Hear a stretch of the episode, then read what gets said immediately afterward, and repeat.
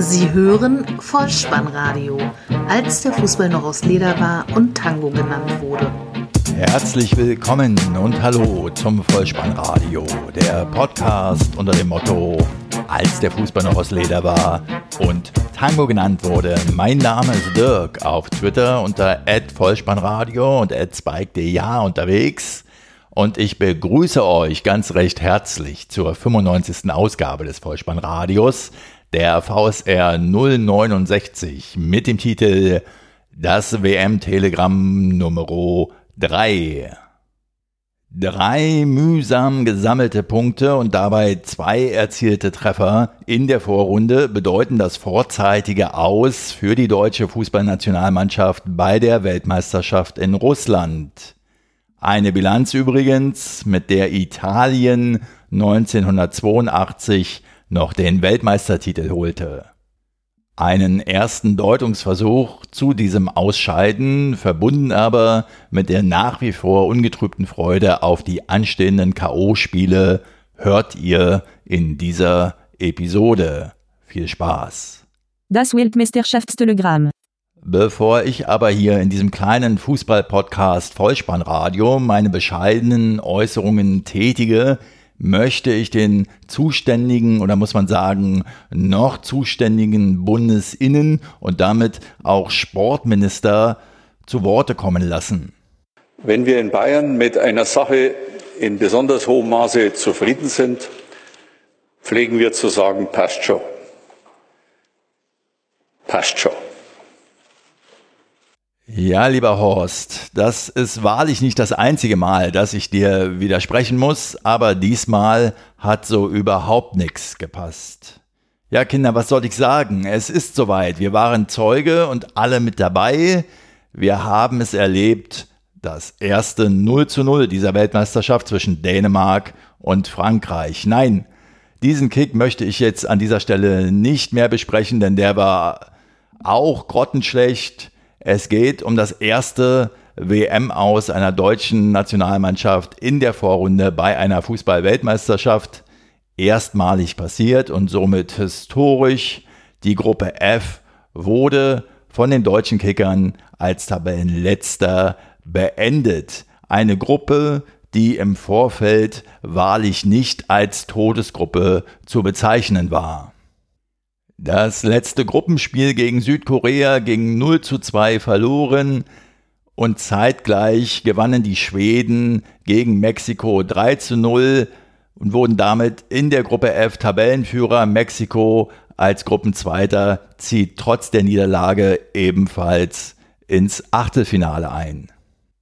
Ich möchte an dieser Stelle einen ersten kleinen Deutungsversuch unternehmen, wie es aus meiner Sicht zu diesem Ausscheiden kommen konnte, denn auch für mich ist es tatsächlich das erste Mal und das ist ja das wirklich Positive daran, dass ich trotz meines fortgeschrittenen Alters immer noch sagen kann, mir passieren Dinge zum ersten Mal. Die Fußball-Weltmeisterschaft 1982 in Spanien, bei der Italien am Ende den Titel holte, war das erste Turnier, das ich so richtig bewusst mit elf Jahren miterlebt habe. Ein Vorrundenaus ist auch mir bis gestern noch nicht untergekommen. Lasst uns also jetzt einen kurzen Blick zurückwerfen auf das aktuelle Turniergeschehen, um dabei herauszufinden, warum die deutsche Fußballnationalmannschaft so früh nach Hause reisen musste. Ich denke, festzuhalten bleibt insgesamt, dass die Mannschaft in keinem der drei Vorrundenspiele vollends überzeugt hat. Ich möchte keine Einzelschelte vornehmen, auch keine einzelnen Spielsituationen waren wohl schuld am Ausscheiden, wie zum Beispiel 1994 das Mismatch im Kopfballduell zwischen Thomas Hessler und Jordan Letschkow, es waren wohl vielmehr kleine Dinge wie die Quartiersauswahl, die Gegnervorbereitung, wenn man zum Beispiel die Aussagen von Oliver Bierhoff nach dem Spiel gegen Mexiko betrachtet, auch der Fitnesszustand einzelner Spieler, insgesamt wohl die Tatsache, dass ein Hashtag die Mannschaft eben noch keine Mannschaft macht. Für mich als TV-Zuschauer machte es irgendwie den Eindruck, als entwickelte sich intern ein Machtkampf innerhalb der Mannschaft, zwischen den etablierten Weltmeistern von 2014 auf der einen und den jüngeren Herausforderern auf der anderen Seite. Das kann ja grundsätzlich positiv sein, wenn dieser interne Kampf idealerweise bis zum Turnierbeginn ausgefochten ist oder aber im Turnier selbst noch von den Verantwortlichen ergebnisorientiert gesteuert werden kann so dass aber auf jeden Fall jeder der Beteiligten spätestens beim ersten Anpfiff weiß, was er zu tun hat und welche Rolle er im Team zu spielen hat. Leider konnte man dies aus meiner Sicht in den drei Vorrundenspielen nie so richtig erkennen, mit dem fatalen Ergebnis, dass der angesprochene interne Kampf innerhalb der Mannschaft ja wie so ein kleines Feuer seit der Europameisterschaft 2016 über den Confed Cup im letzten Jahr hinweg still und vom DFB-Tross weitgehend hermetisch abgeschottet vor sich hinloderte und nun aber bei der Weltmeisterschaft in Russland als Flächenbrand, sprich also mit dem verdienten Ausscheiden, hervortrat. Diejenigen Spieler, die sich vor vier Jahren bereits mit dem Weltmeisterschaftstitel schmücken konnten, brachten teilweise ihre Leistungen nicht mehr, zu denen sie aber ja durchaus imstande sind, wie man in der Vereinsarbeit in der Vorsaison ja sehen konnte. Und die Herausforderer waren offensichtlich noch nicht stark genug, die Etablierten zu verdrängen und hatten auch nicht das unbedingte Vertrauen der Verantwortlichen.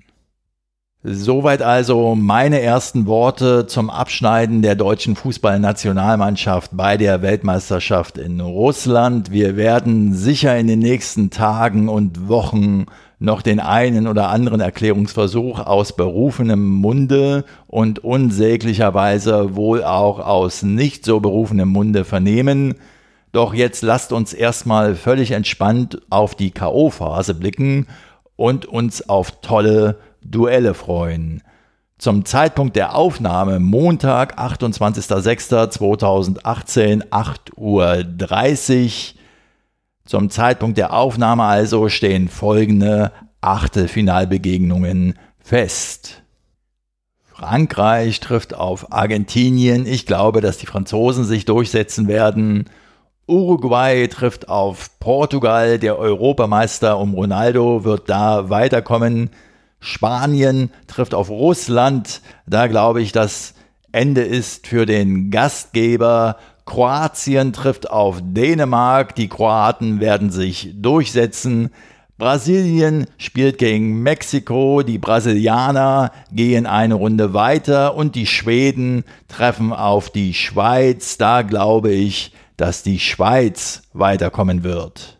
Heute beenden dann noch die Gruppen G und H ihre Vorrundenspiele. Dabei geht es in Gruppe G noch um die Tabellenführung im Spitzenduell zwischen Belgien und England. Ich vermute, dass die Belgier sich da durchsetzen werden und somit auch als Tabellenerster die Gruppe G beenden werden. In Gruppe H spielen Japan gegen Polen und der Senegal gegen Kolumbien. Ich glaube, dass Japan und Kolumbien weiterkommen werden. Wie auch immer es ausgehen mag, ich wünsche euch in jedem Fall viel, viel Spaß beim völlig entspannten Betrachten der Ausscheidungsspiele. Ich empfehle an dieser Stelle immer wieder gern, dass ihr das Vollspannradio abonnieren könnt, denn so verpasst ihr keine weitere Episode. Empfehlt es weiter an eure Arbeitskollegen, Freunde, Familienmitglieder, Verwandte dann so wird das Vollspannradio immer bekannter. Ihr könnt selbstverständlich auch eine Rezension oder Bewertung auf iTunes abgeben. Darüber freue ich mich zum einen sehr und zum anderen hat es den unschätzbaren Vorteil, dass es für Leute, die das Vollspannradio noch nicht kennen, es soll ja tatsächlich noch welche geben, dass es für die sichtbarer wird über die iTunes-Charts nämlich. Und darüber freue ich mich und bedanke mich sehr, dass ihr eine kurze Bewertung oder Rezension bei iTunes hinterlasst. Ansonsten könnt ihr natürlich auch die Website des Vollspannradios www.bolzen und truppen.potspot.de besuchen. Dort findet ihr Unterstützungsmöglichkeiten für das Vollspannradio und auch alle anderen Kanäle, über die das Vollspannradio zu finden ist. Ich bedanke mich für eure Aufmerksamkeit, für eure Zeit und für euer Vertrauen in diesen Podcast und verabschiede mich auch heute wieder mit dem Hinweis für den Fall, dass ihr die Kugel mal wieder im Netz unterbringen wollt. Kopf, Innenseite, Außenriss und Hacke. Nein, nur mit dem Vollspann geht er rein. Vielen Dank. Ciao. Sie hörten Vollspannradio. Vollspannradio. Vollspannradio. Vollspannradio. Vollspannradio. Vollspannradio.